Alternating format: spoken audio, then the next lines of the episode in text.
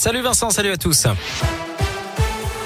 Et à la une de l'actualité, cet incendie mortel en début d'après-midi au Chambon-Feugerolles, un feu d'appartement au niveau de la rue de la République. Le logement touché se trouve au rez-de-chaussée, mais les flammes se sont propagées aux deux étages supérieurs. Une personne a trouvé la mort, neuf autres personnes ont été prises en charge en urgence relative. Le feu est désormais fixé, mais les pompiers sont toujours sur place. Ils ont été jusqu'à une quarantaine à être mobilisés, tout comme 17 engins. En bref, cette journée de mobilisation aujourd'hui à Saint-Etienne et dans toute la France avec cette manifestation des agents de Pôle emploi devant la maison de l'emploi. À l'appel de plusieurs syndicats, ils dénoncent leurs conditions de travail et réclament des hausses de salaire. Nouvelle manifestation également des agents du social et du médico-social. Appel à la grève au niveau national. À Saint-Etienne, ça s'est passé devant le siège de l'ARS. Les agents veulent également une meilleure reconnaissance salariale et plus de moyens humains.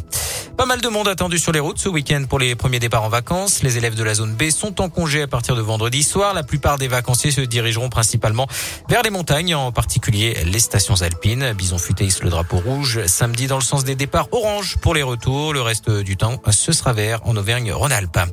Deux enquêtes administratives et financières ouvertes contre le groupe Orpea, annonce de la ministre chargée de l'autonomie Brigitte Bourguignon. Elle doit recevoir le directeur général France aujourd'hui après les révélations d'un livre mettant en cause les mauvaises pratiques du leader européen des maisons de retraite privées envers les résidents. Les familles des victimes vont lancer une action collective contre le groupe.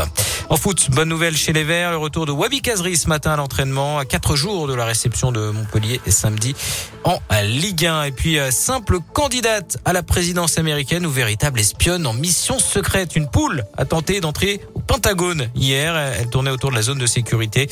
Les employés d'une organisation de défense des animaux ont été appelés pour récupérer la volaille et la remettre dans un poulailler. Merci beaucoup, Joanne.